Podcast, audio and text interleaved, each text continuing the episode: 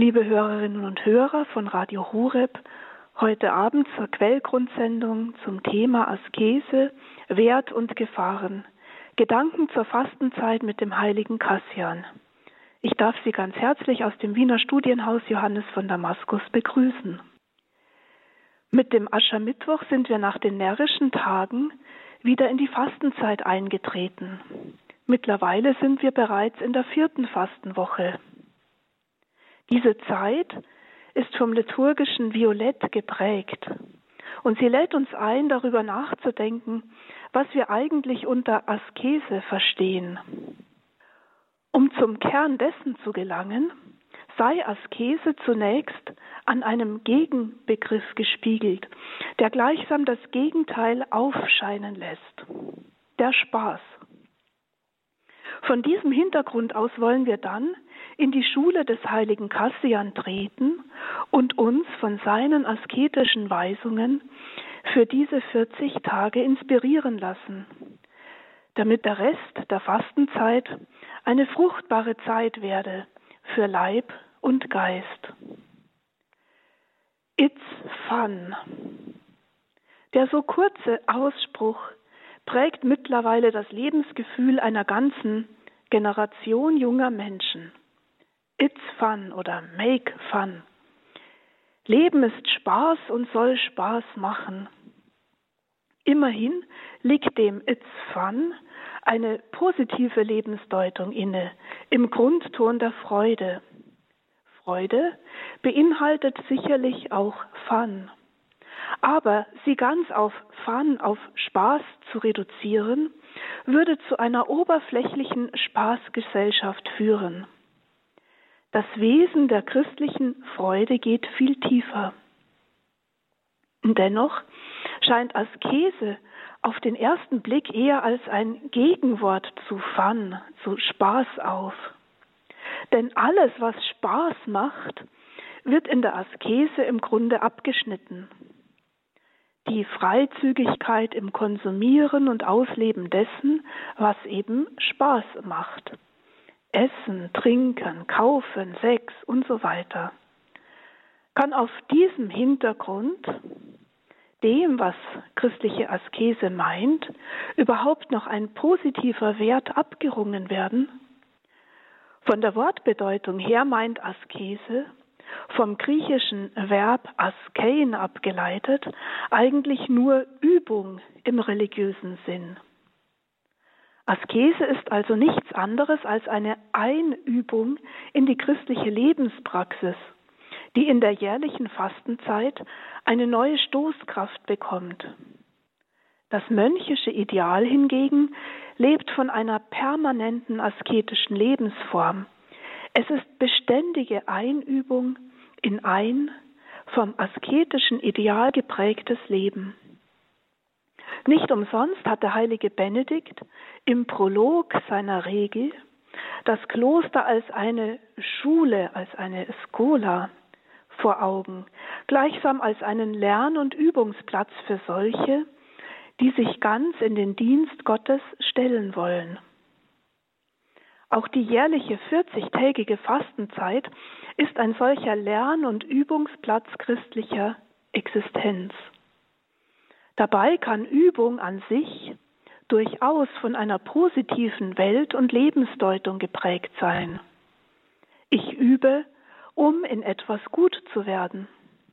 Ich übe mich in etwas ein, um eine Sache zu beherrschen. Sprachen lernen und ihre Ausübung müssen nicht auf Spaß verzichten, Ähnlich in der Musik, wenn ich ein Instrument lerne und es dann virtuos spiele, das macht auch Spaß. Übung und Spaß sind also an sich nicht etwas Entgegengesetztes, ebenso wenig wie christliche Askese und christliche Freude.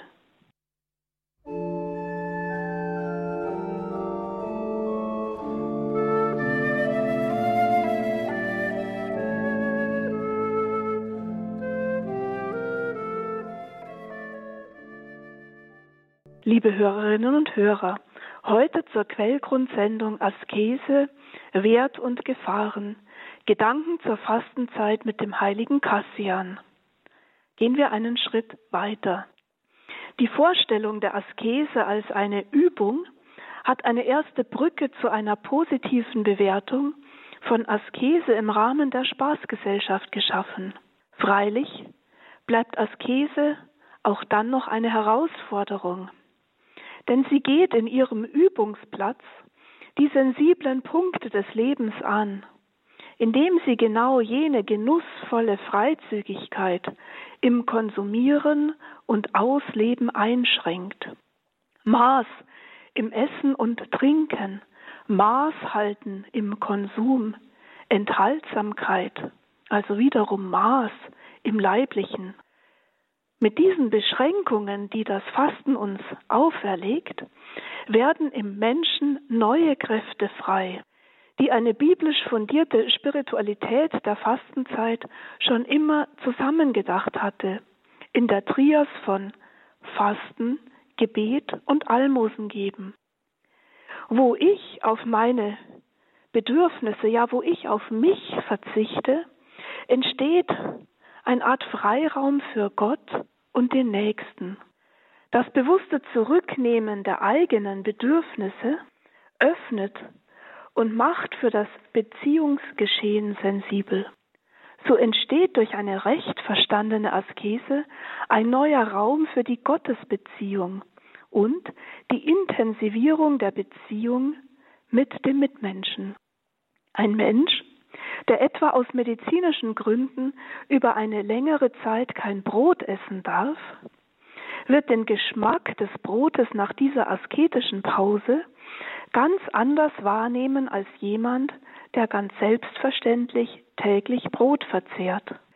Askese schafft sozusagen einen neuen Geschmack an Gott und am Mitmenschen, gerade in seiner Bedürftigkeit. Nun kommt bei der christlichen Askese aber noch ein wichtiges Moment hinzu, das asketischen Gefährdungen entgegenwirkt. Askese soll modern gesagt nicht zur Magersucht werden, zum Schöpfungshass, zur Leibverachtung. Daher hängt das asketische Ideal mit dem Maß, mit einer Ordnung zusammen, die ja in der auf 40 Tage begrenzten Fastenzeit sehr schön zum Ausdruck kommt.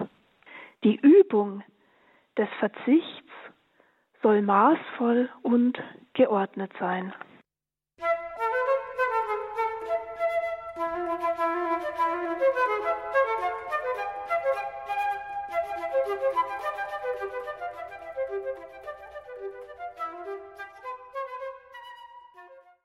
Liebe Hörerinnen und Hörer, heute Abend zur Quellgrundsendung Askese, Wert und Gefahren, Gedanken zur Fastenzeit mit dem heiligen Kassian. Und damit sind wir nun auch bei diesem Heiligen. Schon die Wüstenväter haben die Gefahren von Askese gekannt und davon davor gewarnt. Es wird beim heiligen Kassian in seiner Weisheit der Wüste von einem Einsiedler erzählt, der 50 Jahre lang als vorbildlicher Asket in der Einöde gelebt hatte. Er war überall ob seiner Strenge gegen sich und seiner großen Enthaltsamkeit bekannt. Und doch wurde er vom Teufel in den Tod getrieben. Warum? Kassian berichtet, dass dieser große Asket in seinem strengen Fasten von einem so hohen Ideal der Askese durchdrungen war, dass er nicht einmal am Osterfest mit den übrigen Wüstenmönchen zur Feier der Liturgie in die Kirche ging und sich sogar die Freude der Teilnahme am gemeinsamen österlichen Mahl verweigerte. Kassian sieht im Ungehorsam gegen die kirchliche Ordnung und dem damit verordneten Maß in der asketischen Praxis den eigentlichen Grund, der diesen Bruder zu tieferem Fall brachte als alle übrigen Wüstenbewohner.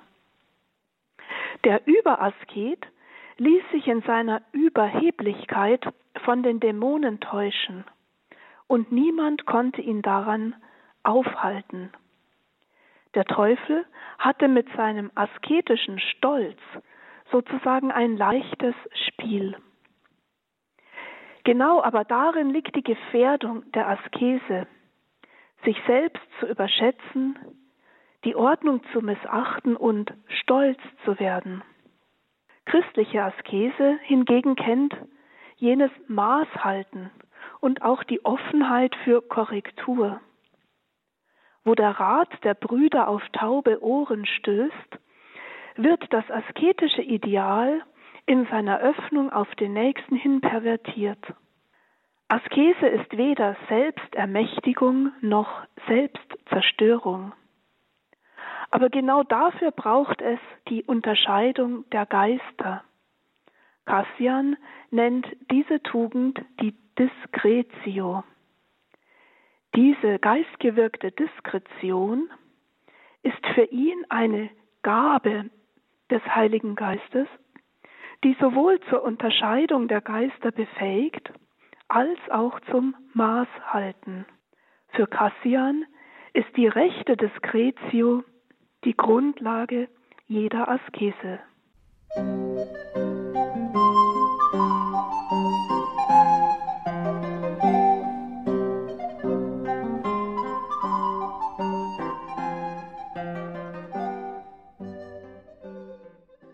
Zur Notwendigkeit der Diskretio beim Fasten fügt der heilige Cassian noch eine andere Begebenheit aus der Wüste an, die ebenfalls die Dramatik einer Askese ohne Diskretio, also ohne die Unterscheidung der Geister, vor Augen führt.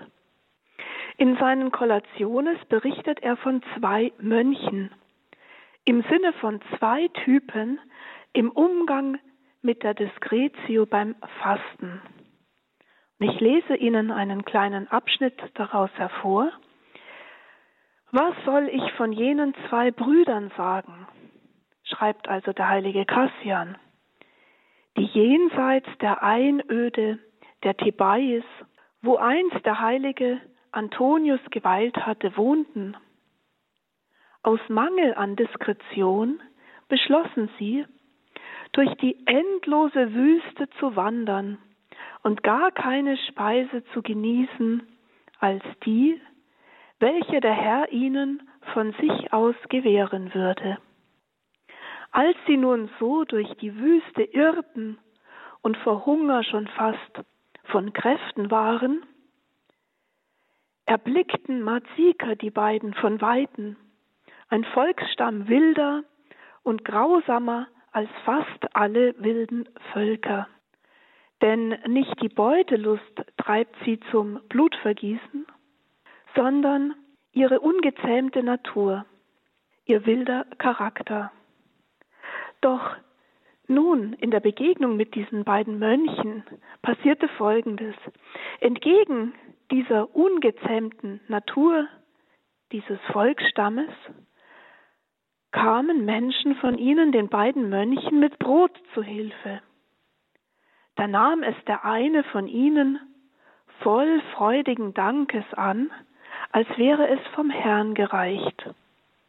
Dabei kam ihm die Diskretion zu Hilfe, denn er sagte sich, Gott reiche ihm diese Speise.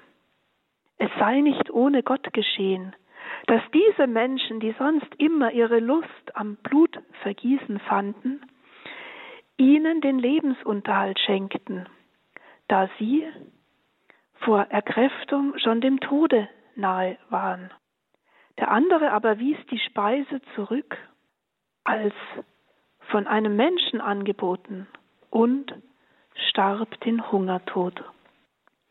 Askese ohne die Gabe der Diskretion ist für den heiligen Cassian, wie dieses Beispiel des uneinsichtigen Fastenmönches vor Augen führt, sozusagen lebensgefährlich.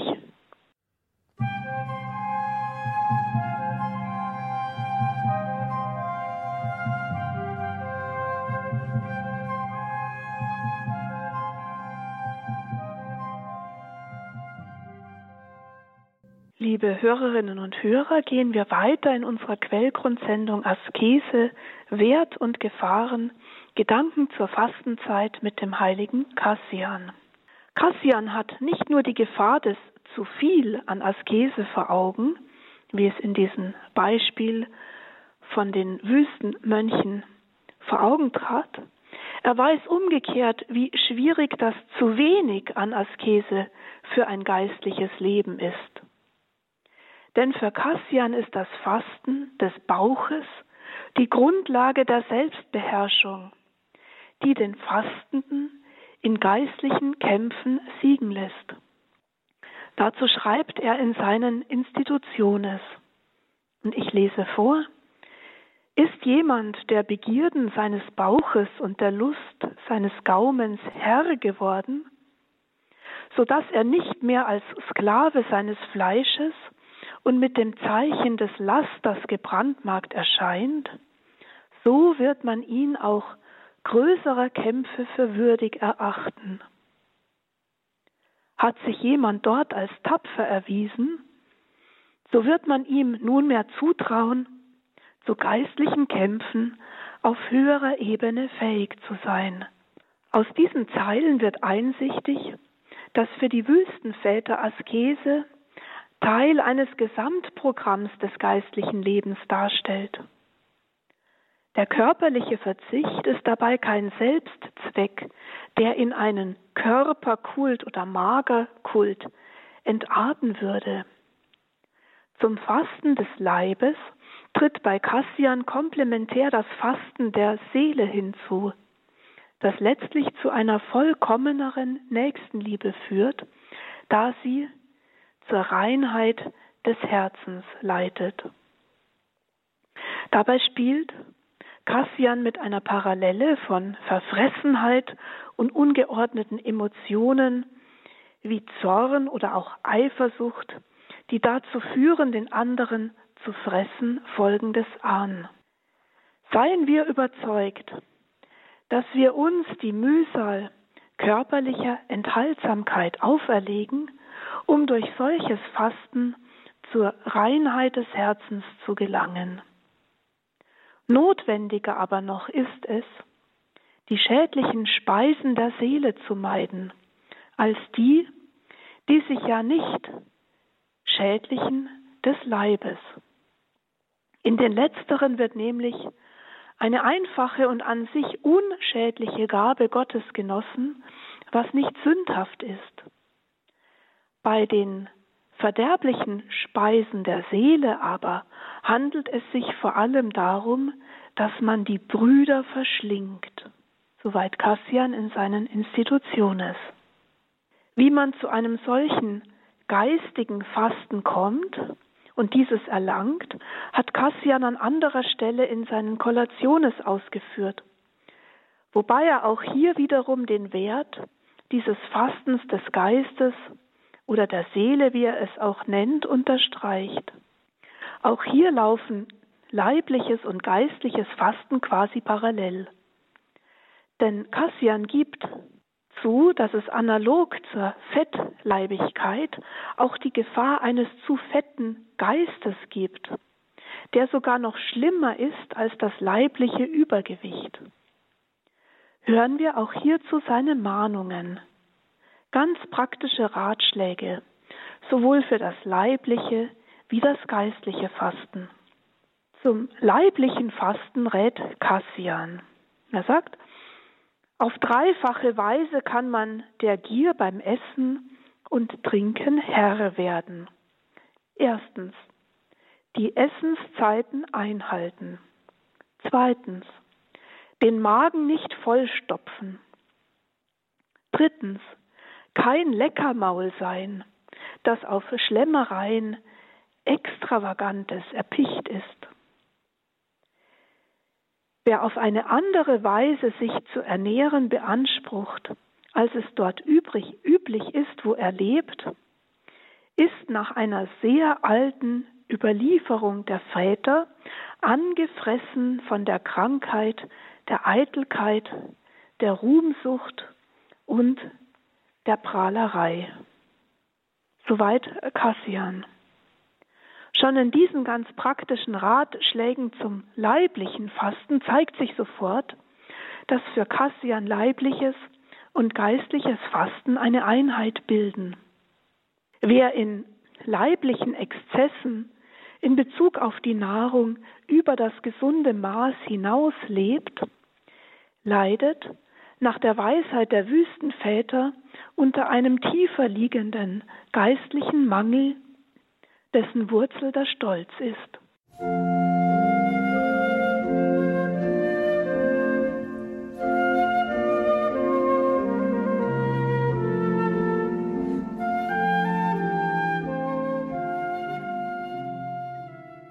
Liebe Hörerinnen und Hörer, gehen wir vom leiblichen Fasten nun zu den Ratschlägen zum geistlichen Fasten über.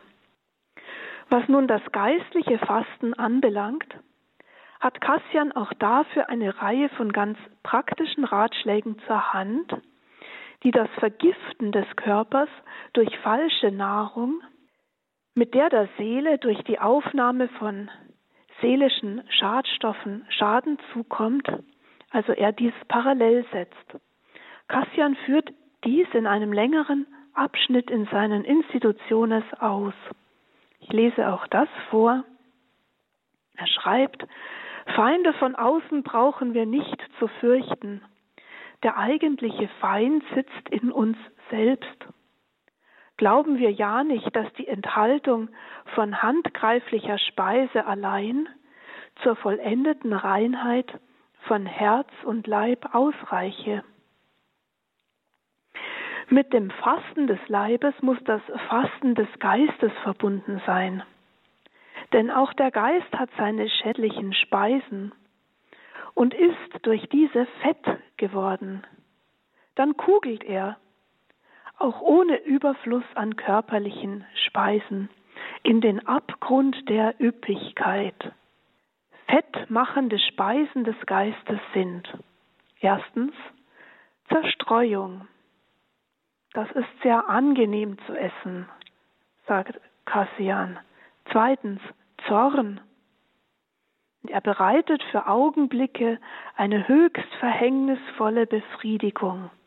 Drittens Neid und Eifersucht. Das sind vergiftende Säfte. Und schließlich viertens eitle Ruhmsucht. Das ist eine Zeit lang ein ergötzlicher Genuss, macht aber auf die Dauer arm und steril. Und Kassian fährt fort. Jede Neugier und alles unstete Umherschweifen des Geistes füttert die Seele mit Schadstoffen. Wenn wir uns, so viel an uns liegt, dieser Speisen durch ein besonders geheiligtes Fasten enthalten, werden wir mit Nutzen und sogar mühelos das körperliche Fasten beobachten können. Denn nichts und nicht so sehr das verwesliche Fleisch, als vielmehr ein reines Herz wird zur Wohnung Gottes und zum Tempel des Heiligen Geistes. Vornehmlich der innere Mensch muss sich reinhalten für Gott damit er Christus als Gast in sich aufzunehmen verdiene, mahnt doch der Apostel, durch seinen Geist möget ihr machtvoll erstarken im inneren Menschen, dass Christus in euren Herzen wohne durch den Glauben. So im Epheserbrief, drittes Kapitel. Mit dieser eindringlichen Mahnung aus den Institutionen führt Kassian zum Ziel der Askese, der leiblichen wie der geistlichen. Das Fasten soll den Menschen befähigen, Gott Raum zu geben, auf leibliche und geistige Weise für Christus frei zu werden. Fasten, leibliches und geistiges, ist nach der Weisheit aus der Wüste ein Freiheitsgeschehen. Askese wird damit zum Weg hinein in ein freies Leben zu einem Weg in die lebendige Christusfreiheit, zu der uns die Kirche Jahr für Jahr in der Fastenzeit einlädt. Ist die Gefahr der falschen Askese tödlich? So führt die gesunde Askese in der Haltung der Diskretio zum Leben. Von daher ergibt das Wort des seligen Makarius, das Cassian in seinen Institutionen aufgenommen hat, seinen tieferen Sinn, womit wir diese Quellgrundsendung beschließen wollen. Man muss fasten, als hätte man die Aussicht, hundert Jahre zu leben.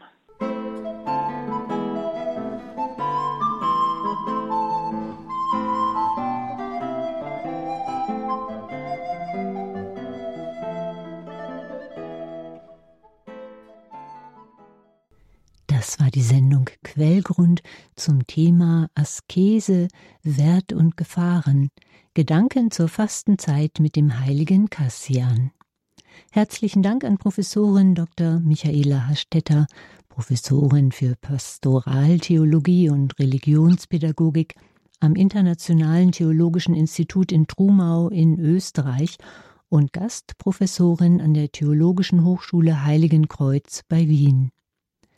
Wenn Sie diese Ausführungen zur Askese noch einmal nachhören möchten, dann schauen Sie auf unsere Homepage horeb.org. In der Mediathek unter Quellgrund finden Sie diese Sendung in Kürze zum Nachhören, Teilen und Weiterleiten.